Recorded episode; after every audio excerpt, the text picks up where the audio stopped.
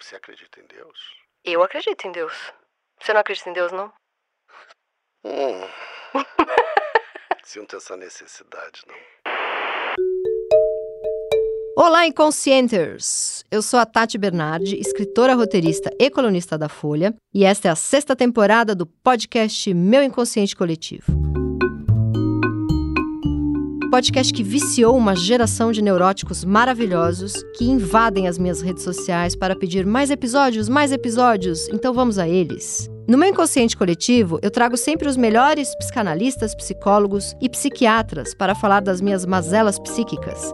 Mas, como eu sou estragadinha de cabeça, exatamente como todo mundo, adivinha quem é o paciente? Sim, bem-vindo à sua sessão de análise. Agora eu resolvi falar sobre tudo aquilo que a gente esconde, tudo o que a gente vai recalcando e que acaba virando sintoma.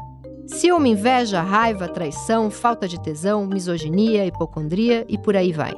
E hoje eu converso com o psicanalista e pesquisador Daniel Cooperman. Ele é professor livre-docente da USP, colunista da revista Cult e tem vários livros publicados, entre eles Porque Ferenc, seu último livro que foi recentemente lançado na França. Daniel, é o seguinte, Estamos agora começando o ano de 2023 e a grande pergunta do meu ano de 2022, que foi um dos anos mais complexos e fortes e intensos da minha vida, é o que, que eu fazia com a minha raiva. Porque de repente a minha raiva, ela começou eu sempre escrevi muito motivada por uma certa agressividade, raiva, vingança, bode, sentimentos não necessariamente que a gente tem orgulho de colocar no Instagram. E de repente começou a, poxa, eu já vou fazer 44 anos, eu já sou mãe. Ah, será que eu preciso escrever com essa Billy toda? Aí também comecei a namorar um rapaz que ele é todo da meditação e ele é todo da, da natureza e ele começou a pegar muito no meu pé com a questão do ah, mas você tá falando dessa pessoa com uma certa agressividade, isso volta para você, isso não é tão bom. E aí também a gente tá apaixonado quer agradar, né? E aí o que acontece é que faz dois anos que eu sento na frente da página em branco do Word, porque eu tive um belo adiantamento para escrever meu próximo livro e não sei absolutamente nada, porque há 15, 20 anos eu escrevo é, muito movida por uma certa agressividade. Esse é um ponto, né? Segundo ponto, eu sou uma mulher branca, e eu lutei um tantinho para chegar onde eu tô. Eu nasci lá na Zona Leste, Tatuapé, família bem pouco intelectualizada, as pessoas não tinham faculdade na minha família, não tinha muito livro em casa, acho que tinha ali um ou outro autoajuda, um ou outro romance, mas não era uma casa que lia muito. Então eu lutei um tantinho, né? E não tem mais espaço para eu contar da, da minha saga de, de, cheguei em algum lugar. Eu acho que está corretíssimo, né? Porque temos aí que dar espaço para narrativas de pessoas que são pretas, que sofreram, que vêm de, de, comunidades, que vêm de favela, que vêm de. Então, assim, o que, que essa branca está querendo contar da trajetória de heroína dela? Então, cala a boca. E também, é... quando eu escrevi uma coluna para uma outra crônica para Folha, um pouco mais raivosa de alguma injustiça que eu tinha sofrido, é uma branca reclamando. Então isso também começou a, a me dar uma certa angústia de, ah, aquilo que eu tinha de uma mulher que vem da Zona Leste, que vem da ZL, que também era um lugar no mundo para mim e que também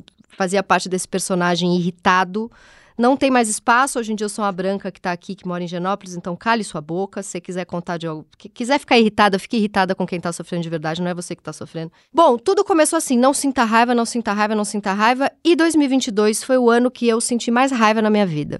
Então, já vou deixar Daniel falar. Vejo que Daniel está ficando com um pouco de raiva também. É, 2022 foi o ano que eu senti mais raiva na vida. Primeiro, Bolsonaro, muita raiva, né? Achei lindo o discurso do Lula: o amor vai vencer o ódio, mas eu fiz uma coluna falando, na verdade, é o ódio que vai vencer o ódio, porque a gente, como discurso, como marketing, funcionou, que bom, temos Lula. Mas assim, eu acho que tava todo mundo com muita raiva e muito bode, muito ódio do Bolsonaro. Eu tenho muita raiva de tudo que aconteceu, de todos os filhos dele, de todo mundo que é bolsonarista e sou rompida com familiares e amigos e raiva, raiva, raiva. E por último, já vou deixar Daniel falar, 2022 foi um ano que eu briguei com muita gente. Fazia muito tempo que isso não acontecia. Não sei que conjugação estelar que aconteceu, acho que também tem a ver com toda essa coisa política, né? Mas foi um ano, assim, de, de muita. que eu senti muita mágoa, que eu senti é, muita decepção com amigos próximos. Me senti muito traída, aconteceram coisas muito importantes e sérias, né? De amigos, inclusive relacionados a coisas de trabalho, e que eu me senti muito traída e colocada de lado e posta para trás, e até mesmo coisas feias, tipo queimar meu filme em empresa, eu perder emprego, pessoas que eram muito próximas, né, que trabalhavam comigo. Enfim, foi um ano que eu senti muita raiva e escutei de todo mundo que eu não podia ter raiva. Não podia ter raiva porque eu já sou uma mulher de 43, 44 anos, não podia ter raiva porque eu sou branca, não podia ter raiva porque eu tô na terapia há 20 anos, não podia ter raiva porque meu namorado quer que eu medite e a minha agressividade assusta um pouco ele. E aí eu quero te dizer o seguinte: eu me preparei para essa nossa conversa, fui reler o tema agressividade em Lacan, em Freud, em Winnicott, Melanie Klein. Mas antes da gente entrar na parte mais teórica, a primeira pergunta, para a gente brincar aqui de consultório, é: o que, que, eu faço com a minha raiva? E se você, pelo menos você, Daniel, que eu respeito tanto, vai me deixar ficar com muita raiva em 2023? Nossa, Tati, você falou tanta coisa, né? Uma parte eu já esqueci, isso é ótimo. que bom! É Sinal ótimo. de saúde. Não, porque o Freud diz que para a gente trabalhar, né, pelo menos como analista, analista tem que esquecer tudo que aprendeu né, com os casos anteriores. Uhum. Tô brincando, né, mas realmente são tantas questões, né? A primeira coisa que eu ia te dizer é que, bom, se você abrir mão, né, da tua agressividade, você não vai conseguir escrever uma linha eu realmente. Não tô conseguindo, não tá saindo nada. Para o, o seu novo livro, porque eu acho que aí todas as correntes da psicanálise vão, vão estar de acordo. É, sem agressividade a gente não cria, uhum. né? A agressividade está na base da criação. Eu acho que serve tanto para Freud quanto para Lacan, especialmente para Winnicott, né, que fala que o Winnicott é aquele autor que estuda assim, os primórdios da vida psíquica, né, e ele vai falar, bom, existe uma criatividade primária, né, no, no bebê desde que ele nasce, que é também uma agressividade primária, porque agredir etimologicamente quer dizer ir ao encontro, né? Então, ir ao encontro do objeto, ir ao encontro do mundo, é, ir ao encontro das palavras, uh, ainda que a gente diga, bom, a inspiração é uma, um estado de espírito onde as palavras vêm a nós, né? Mas eu sempre penso que é um trabalho de mão dupla, né? Uhum. As palavras vêm e nós vamos às palavras, né? Trata-se de encontros. E não vai ser na good vibes que isso vai acontecer. Eu acho que tem, assim, o ser humano é muito complexo, né? Então, e não tem tem é, regra de ouro, essa frase é tão bonita do Freud, né? Não tem regra de ouro. Então pode ser que para o seu namorado, um estado mais zen, né? É isso que hoje se fala de mindfulness, né? Um estado apático né? Uhum. Quer dizer, essa ideia da apatia como guia para o bom, a boa conduta, a boa ação, pode ser que sirva para alguns, uhum. né? Não serve para você. É que, é que, não tem uma apatia, ele realmente vibra numa atmosfera de amor por todos, é lindo, mas ah. eu não ah. alcanço, eu não, eu, eu não sei se eu tive estrutura familiar suficiente para vibrar na uhum. felicidade que ele tem em estar tá vivo, sabe? Eu acho, eu acho bonito, eu admiro, mas é, eu, não, eu não venho desse eu não venho disso, eu não fui feita disso. Mas olha só, a agressividade, né? E mesmo aquilo que a gente chama de pulsão destruidora, ou alguns chamam de paixão destruidora, ela muitas vezes está associada à alegria, uhum. né? Ela não necessariamente está associada à tristeza. Então, é, você pensa em Nietzsche, por exemplo, né? A paixão destruidora, quer dizer, é uma coisa muito criativa. Sim. Pensemos os anarquistas, a mesma coisa, Bakunin, né? A paixão destruidora é a paixão criadora. Eu acho até que a gente já falou sobre isso, né? A Sabina Spielheim na psicanálise, né? Quando pensa, é, começa a pensar aquilo que veio a ser chamado de pulsão de morte, quer dizer, mesmo se a gente olhar para a natureza, os animais, uhum, né? Uhum. É, que caçam, aquilo tudo é num, num, num espírito assim de muita vida. É, a gente precisa destruir a comida para conseguir engolir ela, né? Senão a gente não fica vivo. Também, né? Também. E aí você pensa, bom, mas aí tem o veganismo, por exemplo, que tem uma outra filosofia e uma outra forma de lidar com isso. Ah, mas está é... matando o brócolis. Se tem uma alminha ali. É, não sei se brócolis tem alma, né? Eu Mas... tentei ser vegana e fiquei com um negócio que chama sarcopenia. Eu fiquei seis ah, é? meses, fiquei seis meses sem comer nada de carne, só que não fui numa nutricionista que me ensinou como então ter proteína suficiente no corpo. Uhum. E aí me deu uma. Um, agora já tá controlada, mas me deu um negócio chamado sarcopenia. Então você que tá ouvindo isso, se quiser ser vegano, vai num nutricionista antes pra você não ficar fraco. Mas, Mas ó, tô vendo as suas tatuagens, tem muitas que são plantinhas, né? É, você é não. é vegana de corpo, talvez sou, não de alma. Eu né? sou meio da natureza também. Eu só. Mas, assim, eu abraço a árvore xingando ela. Essa é a diferença. Tenho a, a raiva tá o tempo inteiro. Então, mas você sabe que é, é eu, eu, vou puxar um pouco para o campo, vamos dizer assim, da biologia de Instagram, para depois a gente voltar para pensar a psicanálise e a questão da, do, da raiva, da, da destrutividade, do ódio, que são coisas um pouco diferentes, né? Mas assim, eu tenho, tem uma coisa que me impressionou muito, que eu não sabia, porque eu realmente tenho pouquíssima experiência com vida animal nesse sentido, né? Mas eu vi, assim, cenas de, de felinos lambendo a presa antes de, de, de, de, de matar. Devorar. Aí você fala assim, nossa, que fofo, o leão lambendo o, o javali. Né? Uhum. Né? E o leão está lambendo, está amando né? a caça que ele vai é, comer em breve. Então tem isso, né? Você se dirige ao objeto com amor e ódio originalmente. Né? Uhum, né? Quer dizer, uhum. não tem diferença na, na, na, forma do ser humano, né? mesmo do bebê, é, se, se relacionar com, com a mãe, com o seio da mãe, com o leite, exige agressividade. Vamos imaginar, se nascesse um bebê uhum, né? Uhum. sem agressividade, ele provavelmente iria morrer de nação, de falta de alimento. Porque ele precisa berrar para pedir. Exato. Uhum. Ele precisa. Ele precisa ter raiva da mãe, né? Para poder gritar naquela altura, para ela ouvir lá da.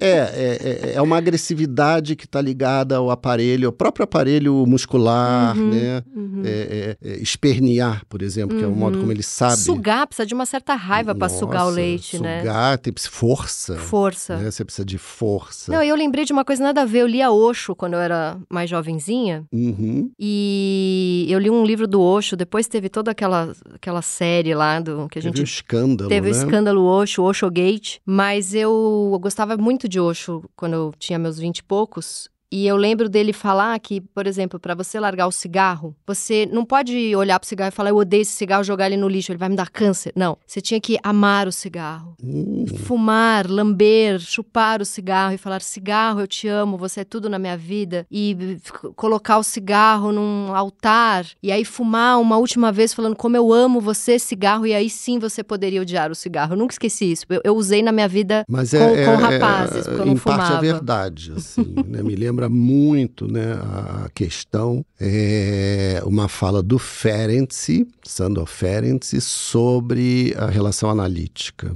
Ele diz, fala de uma paciente, ele diz assim, que era uma paciente muito agressiva e que ela bateu assim durante anos. E um dia passou. Começou a reparar. Eu sempre é, penso na Melanie Klein. Passou aquela raiva. E ela diz assim: Bom, agora que eu te amo, né? eu posso viver sem você. Nossa. O ódio e a, e a conclusão do Ferenc é. é o ódio é uma força muito mais aprisionadora do que o amor. Uhum. Então faz sentido, né, isso que o Osho falou, não confundir Osho com Oxo, né, essa cadeia de supermercados, supermercados. nova, né, pelo menos aqui em São Paulo, para os que não conhecem Osho. Não vai meditar no supermercado, né? por não favor. Não vá meditar lá. mas é o ódio aprisiona mais que o amor. É uma experiência curiosa porque na vida amorosa a gente passa às vezes por isso, Total. né? Total. Enquanto você está odiando aquele que te traiu, que te abandonou, né? Uhum, o seu ex-namorado, uhum. sei lá, ex-marido, ou ex-namorada, marida que te traiu, etc. Você está ali, dorme pensando nisso, acorda pensando nisso. E tem a ver com a né? libido né? também, né? Às vezes eu me pego assim, eu estou no fim de semana perfeito com meu namorado, eu falo, meu Deus, que vibração do equilíbrio e da saciedade espiritual. Aí eu falo, hum, acho que eu vou arrumar uma encrenca aqui, que é para dar um tesãozinho. Porque assim, eu tô amando, mas tô com aquela preguiça, né? Uhum. Aí, eu, aí eu entro num assunto que eu sei que vai dar uma explosão, aí dá a explosão eu falo, nossa, agora sim eu tô apaixonadíssima por esse homem. E ele fala, você precisa da briga. Eu falo, sinto muito. Eu não sei se isso vem porque eu nasci numa família que quebrava o pau, italianos, e aí eu preciso para ficar num lugar, num ambiente familiar, ou se ele tá associado a uma libido mesmo. E aí eu queria até entrar numa coisa aqui, que eu acho maravilhosa, porque assim... Eu acho que é uma prova de amor, só pra gente não perder, você tá falando. É uma você pro... precisa, é, eu diria que você precisa de prova provas de amor. Então, Se eu então te encher o saco e você ficar, é porque você gosta de mim. É mais ou menos isso. E é, você está dizendo que a tua família funcionava assim, e as famílias funcionam assim. Quer dizer, é, nós tendemos a ser menos polidos né, menos civilizados na família. Uhum. Porque você briga e com muitas é, chances de reparação. Sim, porque Na vida deixar... social, é, se você brigar com, um, sei lá, alguém que trabalha contigo... Acabou. Em geral, acabou. Uhum. É, e mesmo certos relacionamentos, se a briga for inicial, for assustar demais, a pessoa vai embora. Uhum. Então, é como se você precisasse, assim, de provinhas de amor, pequenas provas de amor. Você sabe que ele vai Isso é, é infantil? O que, que é isso? Não sei se é infantil, isso é Tati. Né?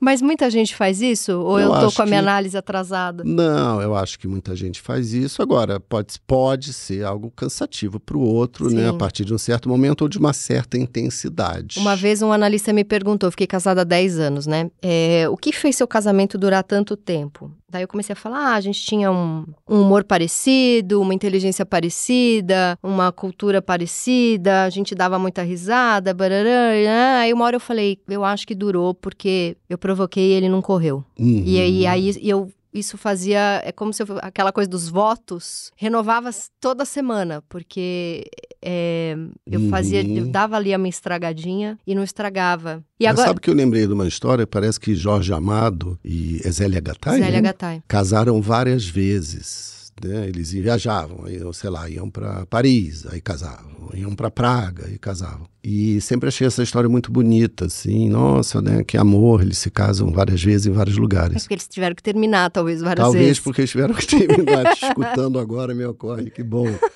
Foi preciso, né, como é que você falou, reiterar os votos várias e várias sim, vezes. Sim, sim. E assim, aquela que atrasa a entrada aqui no, na, na psicanálise propriamente dita, mas tudo é psicanálise, né? A minha filha, ela tem essa coisa com agressividade. E ela, só que com o pai ela não tem. Então, assim, é, a gente tá separado, cada fim de semana é um que fica com ela. E aí eu falei para ele como que é o fim de semana comigo, ele falou: "É o oposto comigo, ela não faz nada disso" porque ela me provoca o tempo inteiro, às vezes ela dá uns tapas no meu braço e é briga, briga, briga. Daí eu fui conversar com ela, falei, escuta, mamãe tá aqui, ela vai fazer cinco anos daqui uma semana, tá na terapia já. Daí eu falei para ela, escuta, mamãe tá aqui, né, aprendendo com você a como lidar com a sua agressividade, essas coisas, você fica bravinha, bararã, e com seu pai você não faz isso. E aí eu já contei isso antes aqui, mas eu acho maravilhoso. Ela falou, mamãe, é porque por você eu sou apaixonada. é muito bom, né? Mais uma escritora na família. Ela que cria por... neologismos. É que por você, eu não sinto pelo papai o que eu sinto por você. É que por você eu sou. Eu gosto muito do papai, mas por você eu sou apaixonada. Então, olha só, ela é, escreve a partir da braveza. Né? Talvez você pudesse escutar. Ontem eu fui falar para ela: para, você fica. O que, que é essa coisa que quer brigar, que quer brigar? Ela falou: mamãe, eu sou um gato. Se eu fosse um gato, você ia entender? Então pensa que eu sou um gato. Eu preciso ser um gato. Aí eu falei, o que, que ela tá falando? Será que ela viu algum desenho de gato? Mas é. é, é... Não, porque o gato. É, o, então, o gato é ótimo, né? Porque o gato bebê, ele o tempo inteiro brinca de caçar. Uhum. E ele te morde, te arranha. E ontem o gato que apareceu, o gatinho, né, de um mês e meio, sei lá, que apareceu na casa dos meus filhos, tirou sangue do meu braço. Uhum. E eu brinco muito de, de, de, lutinha com ele, né? Ele só brinca praticamente disso. Então, ou, ele, uhum. ou ele deita no teu colo para dormir. Ou ele brinca de lutinha. Ou ele tá caçando, né? E isso, né? É, eu lembro do é, o Homo Ludens, né?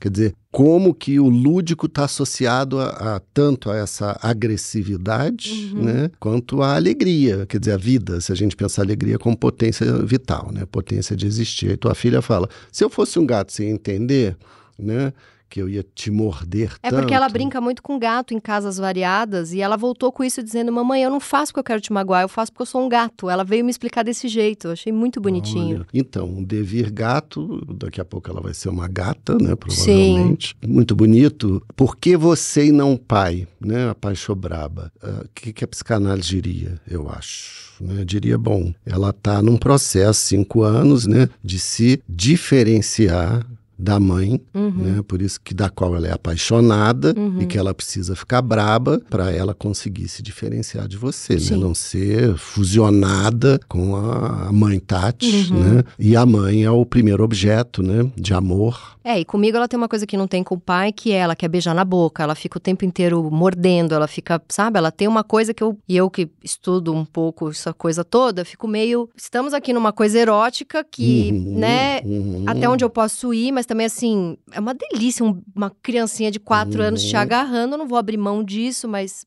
é, eu fico meio sem saber. É, é erótico, mas é o erotismo dela é outro, né? É o erotismo, isso que o o Ferenc chamou de linguagem da ternura, né? uhum. né? É um erotismo sem, vamos dizer assim, sem coito. Sim, né? O objetivo claro. não é o orgasmo, né? claro. né? é sexual. Sim, mas ela não sabe o que fazer com essa libido e aí talvez fique agressiva. Então, ela precisa de em alguns momentos, evidentemente, assim como o gato também, que ontem me mordeu, precisa de um limite, uhum. né? Você vai dar esse limite, que você a partir daquilo que você considera e que o par, né? Uhum. Você e sua filha consideram um, até aqui tá bom, né? Passou daqui já não é você, já é meu namorado, uhum. por exemplo. E o, o Winnicott fala um negócio muito interessante em relação a isso, né? Da, tanto da criança, depois a gente pode falar do adolescente, eu acho, porque isso aí é mais difícil uhum, né, com o uhum. adolescente. Ele diz: bom, cabe ao adulto, né, esse objeto, inquieto da paixão da criança sobreviver né, a esses ataques uhum. e não retaliar. Uhum. É muito bonito nessas duas figuras. Quer dizer, não basta só sobreviver, porque você pode sobreviver retaliando, uhum. né, batendo, agredindo de volta, né, e com isso você está lá íntegro, né, que é uma forma de sobrevivência. É preciso sobreviver e não retaliar. Uhum. Né, e também não adianta não porque retaliar e não vai, sobreviver. Porque aí ela, ela vai aprender a lidar com a agressividade dela. Né? É isso que vai dando, eu, eu chamo isso isso de resistência no encontro uhum. e não ao encontro. Uhum. Isso vale para o analista na clínica psicanalítica. É, ontem eu fiquei lendo né? sobre agressividade no Lacan, no Freud e no Winnicott e é impressionante como é lindo. Eu sou apaixonada por Freud e por Lacan também, mas especificamente esse tema, como é bonito e mais complexo e mais aprofundado no Winnicott. Ele, ele realmente mergulhou nisso, né? É, Até porque ele estudava as crianças também, né? Os bebês, Os sobretudo. Bebês, porque o Lacan é, o texto sobre agressividade mais direto, né, dos escritos, ele é um texto que os, os, comentadores chamam de primeiro Lacan, que é um Lacan muito freudiano, né, uhum. e muito focado é, em é, neuróticos, uhum. não é? Então, para Lacan, a agressividade está muito ligada a, a, ao ego, né, a constituição Na, do ego. Né? Isso, e ao narcisismo, uhum. que eu acho super importante. O texto do Lacan é muito bonito.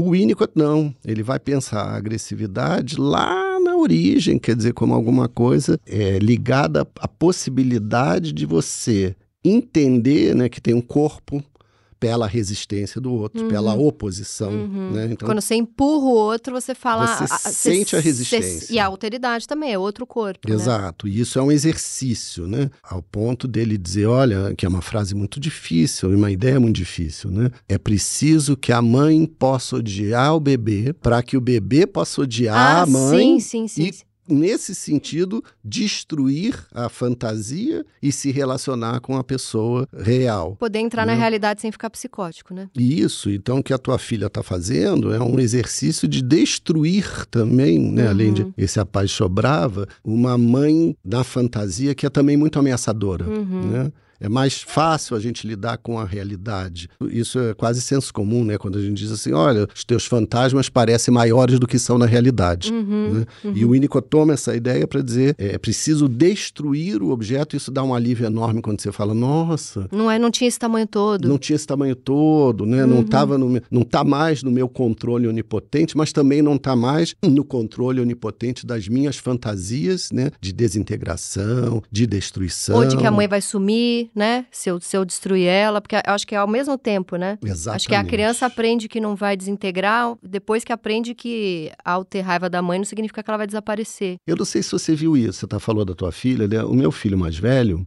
bom, que tem 22 anos hoje, quando ele era bebê, eh, era muito intrigante, né? Porque ele, por exemplo, você montava uma torre com bloquinhos, aqueles bem levinhos, né? uhum. né? Ele olhava para aquilo, engatinhava, o que, é que ele fazia? Destruía tudo. Destruía tudo, né? Aí eu brincava dizendo que ele era meu pequeno terrorista, né? Mas me intrigava aquilo, né? A alegria dele ao destruir as torres dos eu blocos, lembro de né? um Eu lembro de um filme que eu vi que as crianças estavam fazendo uma bagunça na casa, assim, e a mãe estava desesperada, não sabia o que fazer, e chegava uma mãe e falava, como assim, você ainda não descobriu? Ligava a TV e colocava um, um filminho que era uns caminhões passando em cima de umas coisas e destruindo tudo. Aí ficavam umas 10 criancinhas no sofá, assim, assistindo aquilo, todas muito calmas, umas criancinhas de 4, 5, 3. Aí ela falou, não, eu ponho esses filmes para os meus filhos dormirem. Aí eram uns prédios, assim, implodindo, esse caminhão passando em cima de coisas para destruir, era muito, era muito bom. Mas eu fiquei pensando que é interessante porque quando Freud escre- escreveu O Mal-Estar na Civilização, ele falava que a principal ameaça para a vida em sociedade era, era essa nossa agressividade, né? A agressividade inata. Mas para o Winnicott, a- ele fala que o ódio é uma conquista da civilização, né? Isso foi um, um avanço do, do- do Freud, você acha? O Winnicott avançou na questão da, da raiva. Se bem que o Freud avança depois também, né? Quando ele vai falar das pulsões e... É que ele vai... O, o Freud, parecido com a Melanie Klein, ele vai chamar a pulsão destruidora de, de, de pulsão de morte. Para o Winnicott não é assim, né? Não, o Winnicott nem se interessava muito né, pelo conceito de pulsão de morte. Ele achava, curiosamente, né, ele achava uma simplificação né, do problema. Porque tem todo um caminho né, no Winnicott que vai da, da destrutividade primária, pode passar pela raiva, que é uma outra coisa, né, porque aí é ligada à frustração com o objeto, que já é Uhum. posterior. Que né? já enxerga que tem um já objeto. enxerga que tem um objeto. E aí o Winnicott eh, desenvolve uma, uma- na verdade, um pensamento psicopatológico novo, né? Porque ele fala da tendência antissocial, Uhum, né? Da uhum. conduta antissocial eh, próximo da delinquência, já pensando que já nos ajuda a pensar a adolescência, Uhum. né? Depois ele fala, né? Do ódio, da importância, né? Do ódio. Não era exatamente um, um- um pensador da civilização como Freud, né? A cultura para Winnicott,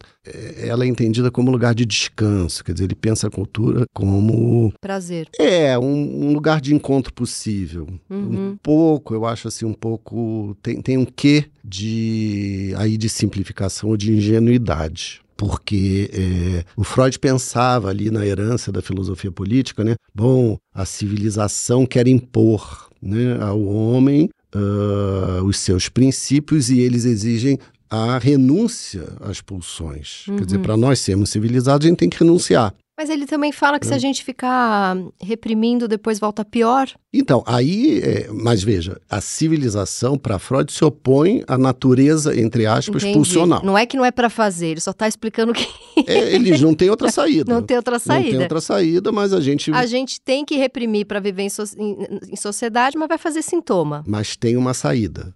Aí ele cria um conceito que é pouco explorado, né? Eu me dediquei a isso no meu doutorado, imagina, tem muitos e muitos anos já, que é o conceito de sublimação. Sublimação. Então, assim, quando vão voltando o que você trouxe lá no início, né? Você diz assim, ah, eu escrevo movida por ódio ou movida por É, então, se, se vão me tirar isso aí, eu vou sair atirando, aí é perigoso. É Então, melhor deixar eu escrever. Mas se você. Exato, porque se você escreve, escreve, obviamente, de uma maneira que essa irritação, essa raiva, ou esse ódio se torna uma coisa interessante. Uhum. Né? Tanto que você tem leitores, né? Uhum. Não é um texto. Sim, não é né? uma raiva sem, sem É, não é um pretensões literárias. texto que, que, que agride assim Não. fortemente a sensibilidade das pessoas. Então você sublima essa hostilidade toda e existe eh, a possibilidade, o Freud eh, fala sobre isso, Marie Bonaparte fala mais da sublimação da pulsão de morte. Então ele diz assim: a civilização exige que a gente renuncie pela repressão. Uhum. Mas algumas pessoas, né,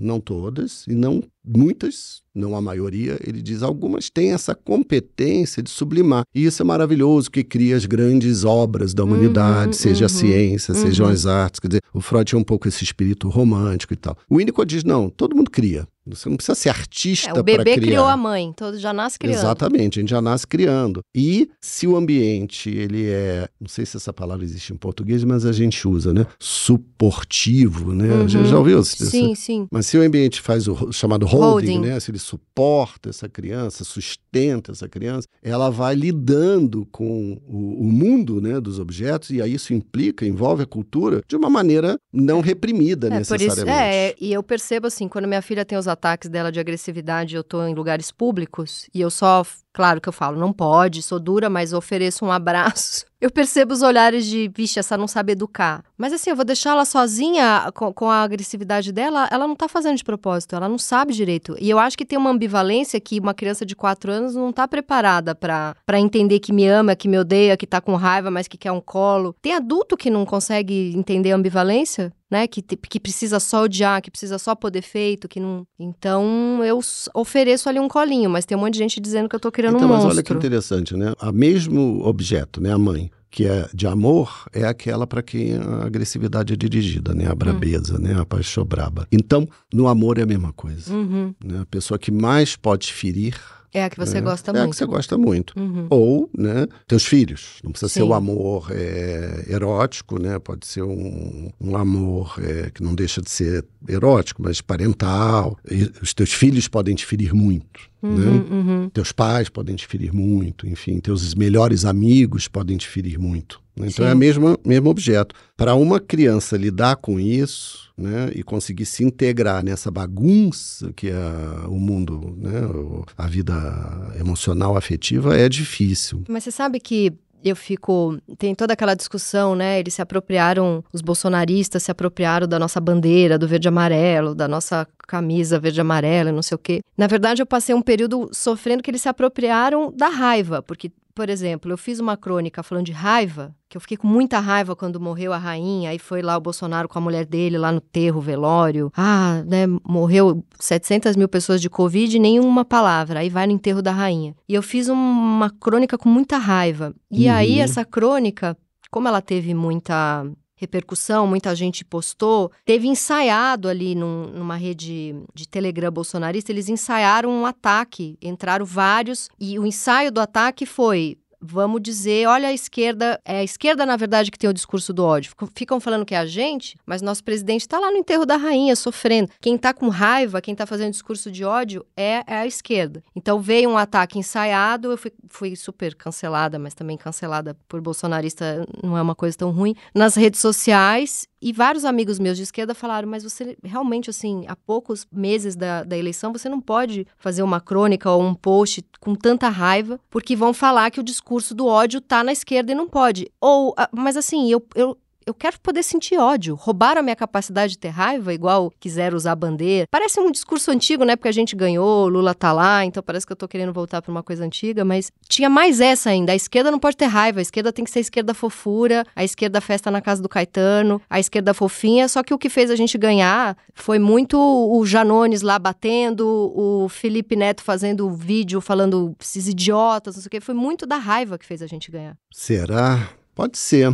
Eu acho que dá, dá Uma- certamente uma reação, né? Eu chamaria isso de, de uma certa indignação. Uhum. Né? Não precisa chamar de raiva, né? É, tal, eu acho que alguma raiva, certamente, claro, é o que você falou, morre quase 700 mil pessoas e, e, e você é obrigado a ficar assistindo um show de, de bobagens, né, Uhum. sendo faladas a cada semana da voz daquele que né, é a autoridade suprema, simbólica do país, quer dizer, é Uhum. inadmissível. Isso para realmente, para a sorte né, do país, a maior parcela da população achou isso inadmissível, né? acha isso, sentiu esse afeto que é importante, que é o da indignação. Assim, isso não é digno, Uhum. isso não me representa. Tem raiva, tem ódio, tem hostilidade, mas é, não eu acho que não se confunde exatamente. É uma mistura, né? Porque, bom, é, aqui evidentemente a gente não está preocupado em, em ficar tecendo né, uma diferença entre esses afetos. Nós estamos falando tudo nesse campo da, de que parte da agressividade, né? E, e, e que é essa possibilidade de eu me indignar, ter raiva, ter ódio, quer dizer, ser hostil. Você falou uma frase tão bonita, agora eu não lembro de quem que é,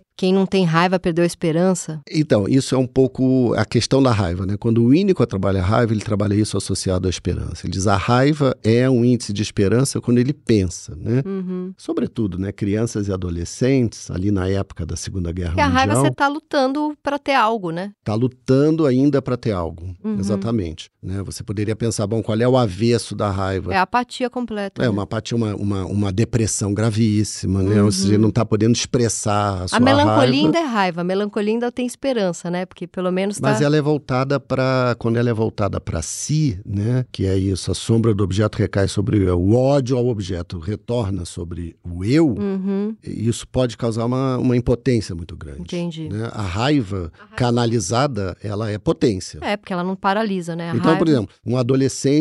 Vamos pegar a questão do adolescente, que eu acho que é mais ilustrativa Uhum, mesmo, para quem uhum. está escutando a gente, né? E não é psicanalista. Imagina um adolescente que arranha um carro na rua com a chave. Você diz, mas isso aqui é, é, é uma rebeldia sem causa. né? Uhum, A uhum. rebeldia também é uma figura. Ah, rebeldia sem causa. O adolescente que, que antigamente, lembra, quebrava orelhão.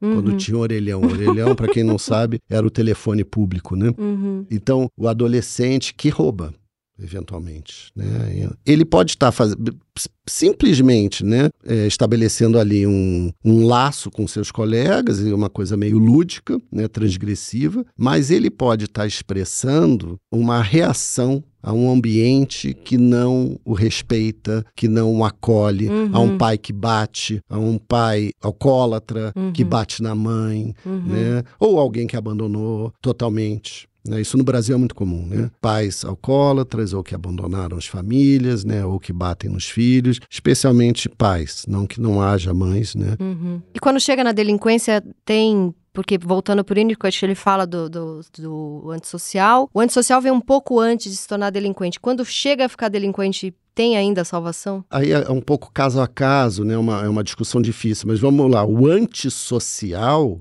na verdade. Tá pedindo socorro. Tá pedindo socorro, né? O Winnicott usa muito essa expressão É, SOS, SOS. né? Save our souls, quer dizer, Uhum. salvem nossas almas, né? Então, quando o sujeito entra para o crime propriamente dito, né? Aí quando já está num campo que o Winnicott vai considerar mais, mais próximo da perversão propriamente Uhum, dita, uhum. Ele quer destruir, né? Já, já é, aí- socioprazer. Aí, aí, exatamente, aí já, já cai. Na, na- aí a, so- a tendência antissocial, mesmo a delinquência juvenil, ela não se confunde com a sociopatia. Uhum. né? Então, claro, tem pessoas que não têm mais é, esperança de se integrar a uma comunidade que é baseada em certas leis que não são as leis ex- exatamente do crime, né? Porque o crime também tem uma comunidade, mas é uma comunidade regida por, por, assim, por uma lei muito encarnada no líder, né? Muito de, de, de talião ali, de, de matar e morrer, né? É, um pouco aquela galera que invadiu ali a- os três poderes em Brasília. Tinha uns 80 que tava ali massa de manobra, que eu tenho certa Uhum. compaixão, e tem uns dois, três, certamente, sociopatas ali no meio. Ah, tem alguns liderando. sociopatas, né? sempre tem, né? Uhum. Talvez liderando. A, a massa mesmo, eu acho que tinha uma esperança, né? Sim. Porque a gente não pode também é, é, trabalhar é, psiquicamente, Tati, com um bom e mal. Eu sou Sim. bom, o outro é mal. Sim. Então, assim, é, tem, claro, tem pessoas ali que estavam por interesse, ou porque ganharam dinheiro, ou porque o seu emprego depende, né? Do que o. Ou porque ganhou muito dinheiro com o Bolsonaro ali, exato. empresário. Ou porque é empregado de alguém que ganha, ganha, ou Uhum. ganhou muito dinheiro e é ameaçado, dizendo: ó, se, o- se o Lula assumir, você vai perder teu emprego. Mas é, havia uma esperança ali, né, da Uhum. maioria, eu acho, do golpe salvador da pátria, segundo a concepção Tinha gente ali se sentindo Che pessoas. Guevara. Tinha uma galera ali, tipo, eu sou, eu vou, eu vou salvar o país Eu da vou salvar o ditadura. país da farsa democrática. Sim, Então, exatamente. Bolsonaro dá uma, uma- um depoimento lá dos Estados Unidos, né, depois da, da, da invasão é, terrorista, e diz assim: Isso foge ao jogo democrático. Hum. Sempre essas mensagens ambíguas, porque, bom, e o jogo democrático, ele é bom ou não? Uhum, Né? sim. É, Se você botar um parênteses ali, que é como as pessoas escutam, né? Os, as pessoas ligadas a Bolsonaro. O jogo sujo da democracia. Então, Uhum. isso escapa ao jogo sujo da democracia. Então, nós somos os limpos. É uma, é uma mensagem subliminar de apoio, né? No fundo, você fica sempre na dúvida, Sim, né? O que está sendo dito. É Sim. um negócio, assim, muito desorientador. E eu acredito piamente, e isso é importante, quando a gente fala em esperança, né? Nós falamos também em angústia. Uhum. Eu acredito que a maioria daquelas pessoas estavam e estão muito angustiadas. Estão quase em pânico.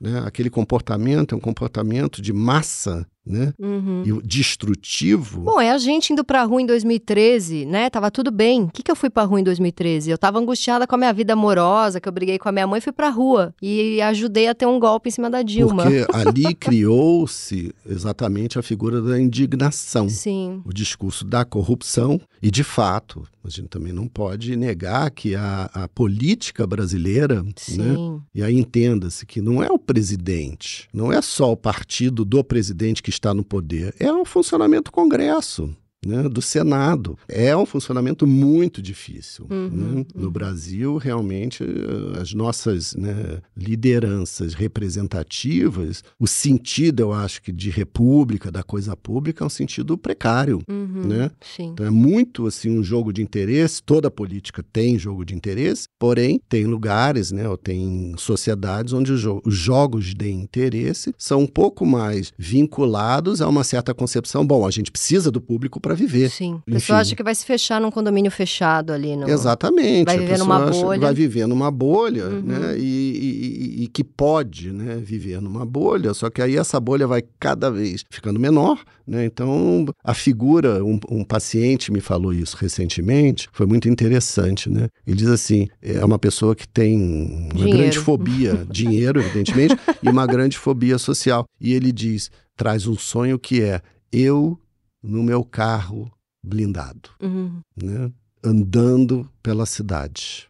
Então, claro, ele está falando da vida psíquica Sim. dele, mas ele também está falando, né, pelo sonho, é, o sonho como, né, como diz a minha amiga Adriana Barbosa, né, da PUC Rio, como interpretante, né, de uma certa Eu já pensei no meu cé... eu já pensei no meu cérebro com antidepressivo. Eu no meu cérebro blindado andando pela cidade. Ah, mas o antidepressivo ele não necessariamente blinda, né? O antidepressivo hoje ele vem sendo usado, vou vou voltar já para o nosso tema central, né? Mas ele vem sendo usado principalmente como anti-ansiedade, Sim. né? Como um ansiolítico. Então assim, todo mundo, né?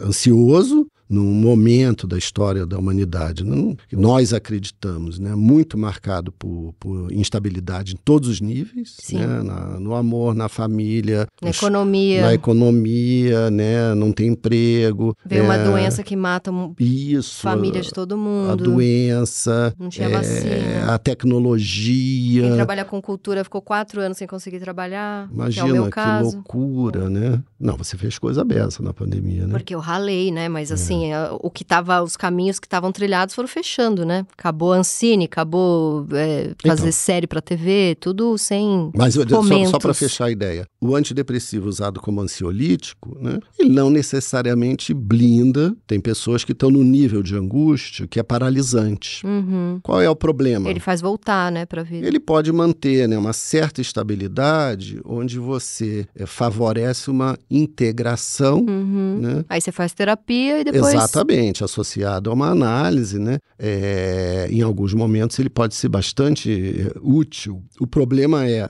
a blindagem da nossa agressividade. Então, aí, Esse aí é o é, problema, aí esse é o né? problema. Eu tô, então, eu queria voltar aqui até pra gente poder já caminhar para o encerramento, eu ficaria aqui a vida toda. Mas eu queria voltar para a questão da ansiedade, da, olha lá, olha o ato falho, da agressividade e falar três coisas, a gente fazer um pupurri aqui. Primeiro, que você ter agressividade e você ser um homem é, muitas vezes você é uma pessoa direta, uma pessoa que sabe o que quer, uma pessoa.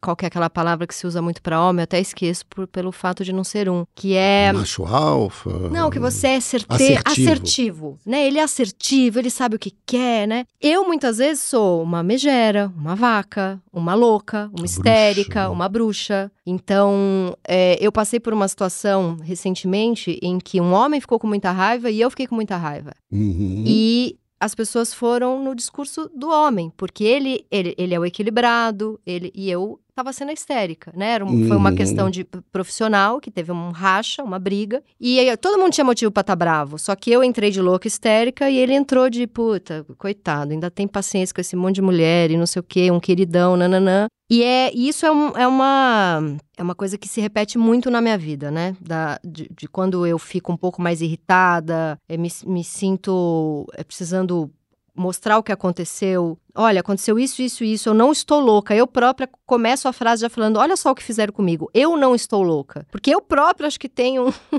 Será que eu tô sendo histérica? Será que eu tô sendo maluca? Então tem isso que é muito chato. Mas isso que você está falando é maravilhoso. Eu te cortei, Não, espero que você retome o fio. Mas olha só, dizer que a agressividade é um atributo tolerável para os homens só reitera uma sociedade machista. Sim. Quer dizer, o homem pode, O homem pode. né? E a mulher, Porque então... no homem é bonito. É porque ele tá sendo forte, ele tá sendo firme, ele tá Sim. brigando pelo dele. E a histérica é o quê? A histérica é uma deprimida. É. né? É assim que funciona. Falta, Ela de, falta deprime. pau. Deve ter gente que fala, ih, essa daí ninguém tá comendo direito, né? Ainda tem esse problema. Ainda tem esse problema. Porque se comesse, aí ela estaria calma e tranquila. É. Então, a agressividade tolhida na, na, na mulher, ela foi a tônica dos. é, bom, não posso falar dos últimos, porque né, o movimento feminista trouxe. Ele foi muito agressivo, necessariamente uhum, agressivo. uhum. Né? Queimar sutiã. São gestos né, agressivos que foram fundamentais, por exemplo. Né? Ou é, poder xingar é, um, um homem abusivo. Sim. né? uhum.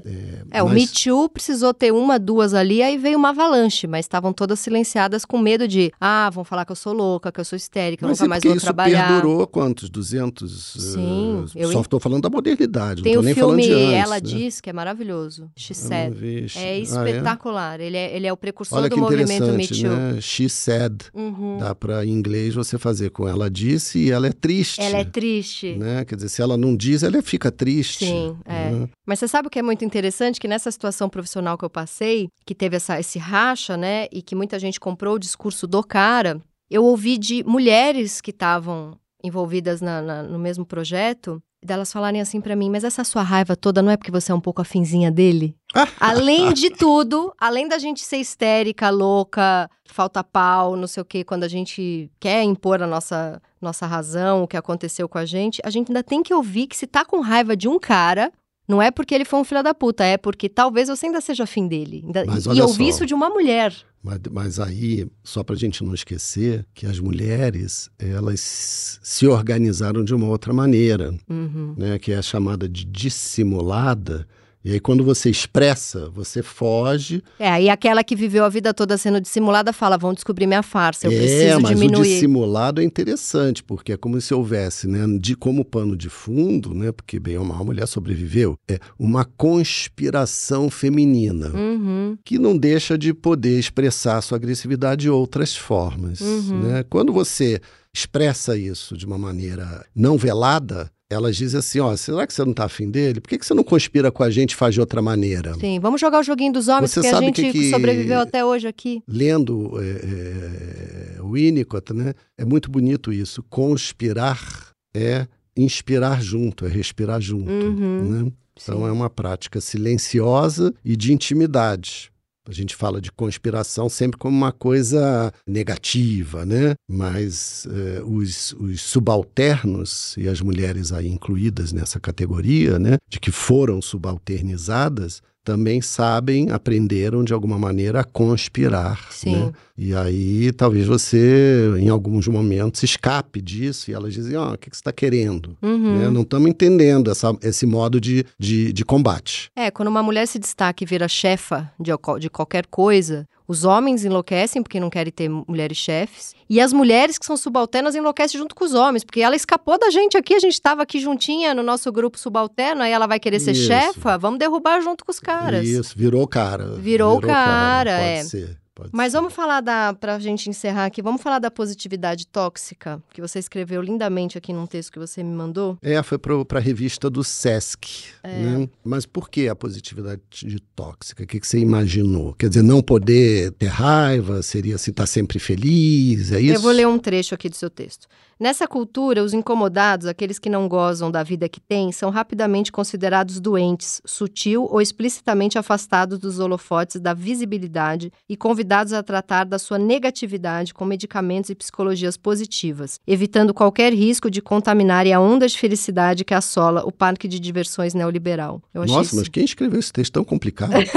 achei isso muito bom. É, a positividade tóxica é uma desgraça, porque, enfim. E o pior é que às vezes eu compro esse negócio, que eu preciso me acalmar. Porque assim, isso vai compor, aqui eu já vou deixar você falar. Não sou eu que deixo você falar. Depois me xingam. Ah, ela quer deixar os outros falar, os outros falam se eles quiserem. Enfim. Tem uma coisa que é. Como eu escrevo muito as coisas que eu vivo, que eu penso, que me acontecem, eu sou uma escritora autobiográfica de autoficção, bararã, as pessoas o tempo inteiro se veem no que eu tô escrevendo. Ah, é uma vingança, ela tá falando de mim. Então eu vou. Tem brigas e tem problemas, né? E eu não quero mais ter esses problemas, mas eu preciso escrever. E aí, a, com, a, chegada da positividade tóxica e todo mundo falando para mim, ah, quando você. Eu, eu tô vendo uma série que eu até te falei, que chama O Paciente, que tá no. É uma série que aqui no Brasil a gente assiste pelo Star Plus. E é um serial killer que ele sequestra o psicanalista dele, que é o Steve Carell, e fala: é, Você precisa me ajudar a não ser um serial killer. E aí tem um episódio que mexeu demais comigo, vou dar um pequeno spoiler aqui que não estraga, que é um episódio em que ele tá com muita vontade de matar um cara e ele fala: "Se você não me ajudar, eu vou matar, porque eu quero, eu preciso matar, eu preciso matar". E ele tá assim, ele fala: "Eu vou matar agora". E o psicanalista: "Não, pelo amor de Deus, conversa aqui comigo". "Não, eu vou matar agora, eu vou matar agora". E me deu um gatilho horroroso, porque eu funciono assim escrevendo. Eu acordo de manhã, eu falo: "Que ódio, eu preciso escrever sobre essa pessoa". E eu fico o dia inteiro, eu vou escrever, eu vou escrever, eu vou escrever. Aí eu pensei: será que eu sou uma serial killer da, da escrita? E aí fica, né? Não escreve, respira, medita, vai pra terapia. Só que enquanto eu não escrevo da pessoa, eu escrevo de forma velada. Se é um homem, eu falo que é uma mulher. Se é uma senhora, eu falo que é um jovem. Se mora em São Paulo, eu falo, faço que é carioca. Mas eu preciso tirar isso de dentro de mim. O que, é que você tem contra os cariocas? Não, são queridíssimos. Mas olha, eu não recomendo sequestrar o psicanalista. É um negócio muito arriscado. Inclusive, Daniel está acorrentado aqui hoje. Não, sabe por quê? Você vai ter que pagar 24 horas por dia depois. Caríssimo. Vai ficar uma fortuna.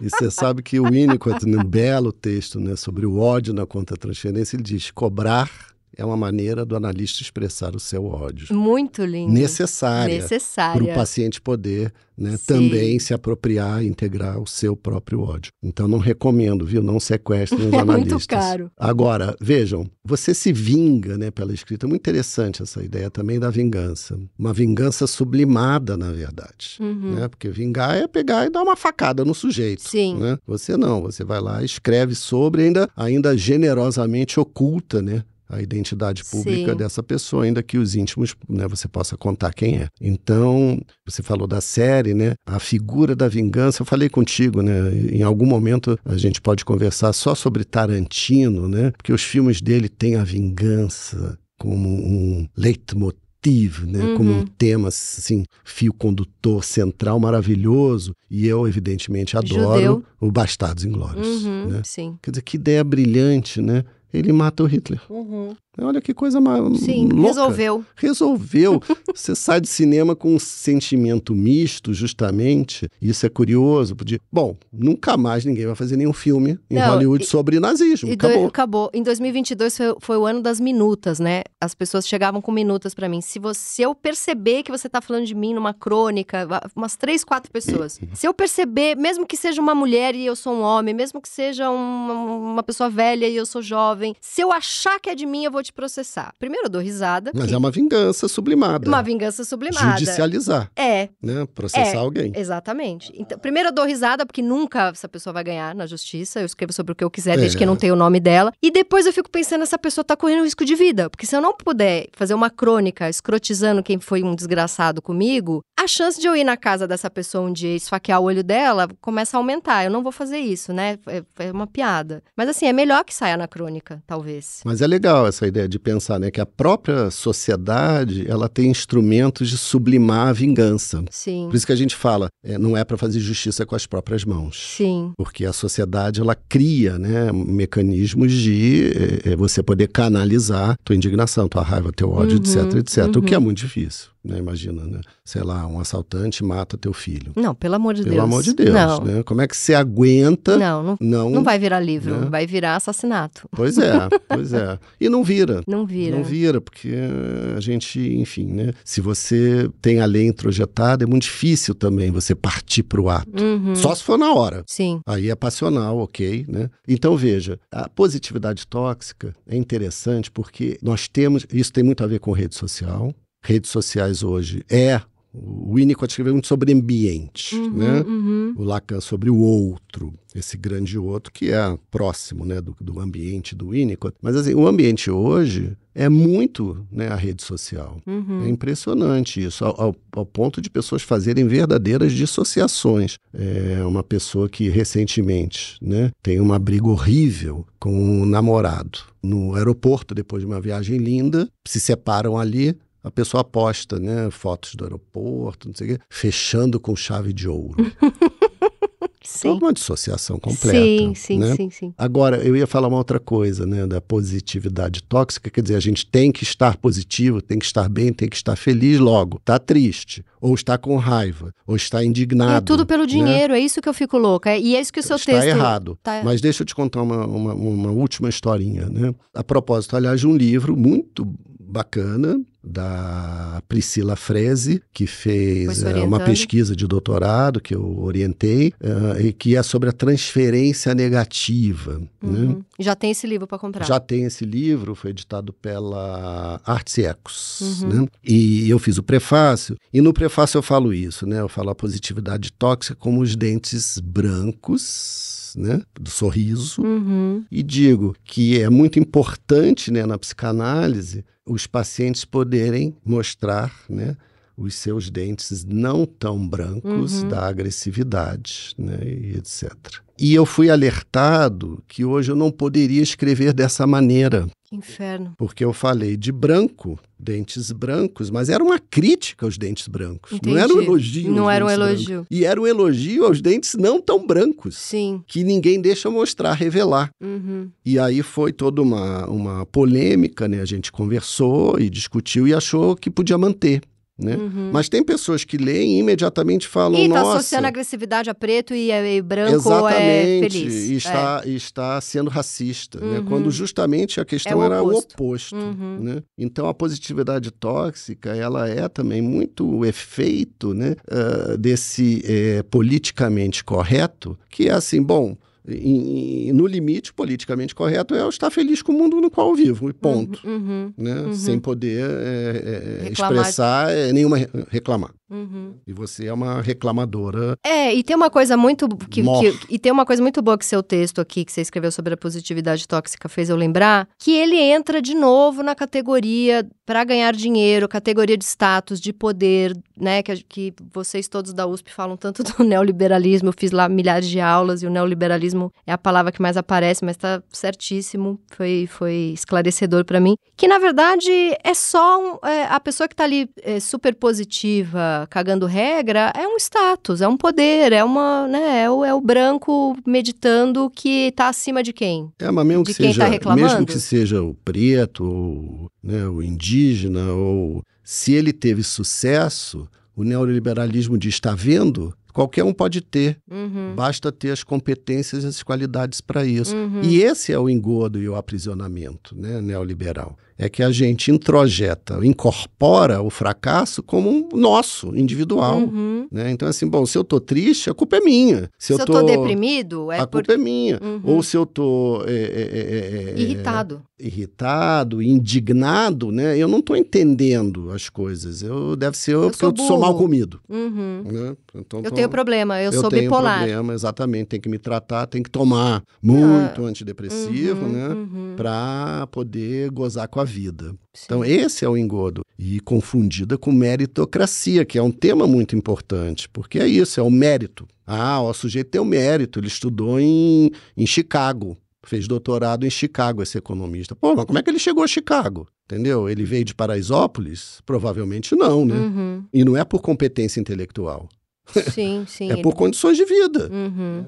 É isso, complicado. Você que, você que encerra, porque você é o analista. Pode falar, vamos ficar por aqui, não sei como é que você encerra. Então vou encerrar primeiro dizendo que vocês não estão vendo, mas a Tati está com um colar de tigresa, É verdade, ó, o ato de falho. unhas negras e íris cor de mel, com uma Uma- um anel de, de um Então, co- assim, coelho raivoso. muito é, perigosa, né? Mas é muito bom conspirar contigo. Esse foi o meu Inconsciente Coletivo, o podcast para onde a sua neurose sempre vai querer voltar. Eu sou a Tati Bernardi e a edição de som é da Zamunda Studio. Os episódios do meu Inconsciente Coletivo são publicados toda sexta-feira nos principais agregadores de podcast. Escute seu inconsciente e siga a gente para não perder nenhum programa. Ah, e aproveita e dá cinco estrelinhas também. O ego agradece. Até semana que vem.